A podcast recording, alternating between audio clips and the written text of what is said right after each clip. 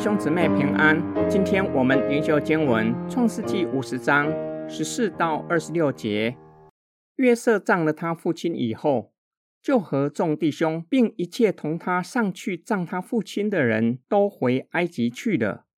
约瑟的哥哥们见父亲死了，就说：“或者约瑟怀恨我们，照着我们从前待他一切的恶，足足地报复我们。”他们就打发人。去见约瑟，说：“你父亲未死以先，吩咐说，你们要对约瑟这样说：从前你哥哥们恶待你，求你饶恕他们的过犯和罪恶。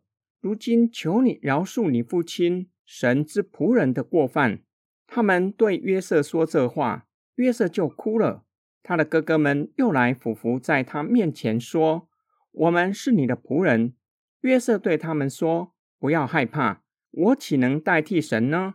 从前你们的意思是要害我，但神的意思原是好的，要保全许多人的性命，成就今日的光景。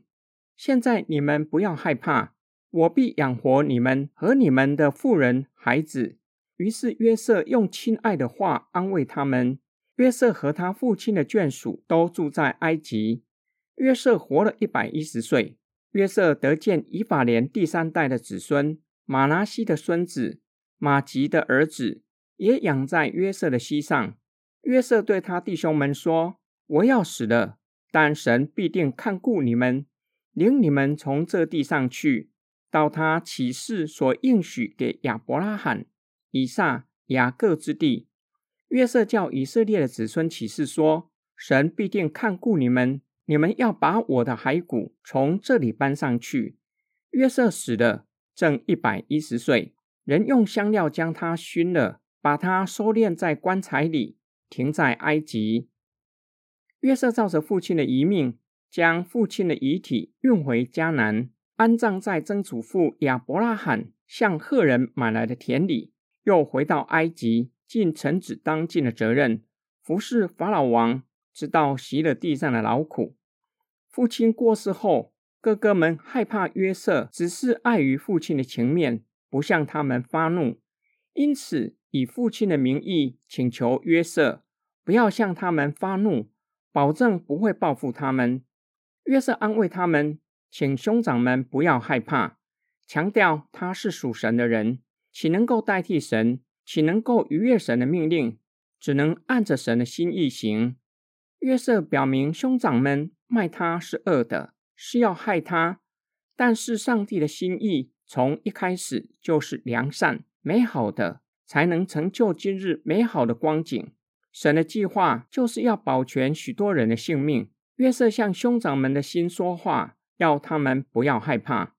约瑟离世前，并没有吩咐儿孙将他葬在迦南地，而是吩咐他们将来离开埃及的时刻。要记得将他的骸骨带回迦南地。今天经文的默想跟祷告。父亲过世后，哥哥们恳求约瑟不要向他们发怒。约瑟为父亲过世哀哭，也为哥哥们不了解他而哀哭。他们以为父亲过世后，约瑟会报复他们。十七年来对他们的付出，哥哥们竟然还是不了解他。约瑟没有生气，也没有气馁。反倒安慰兄长不要害怕，因为他知道神的心意是美好的。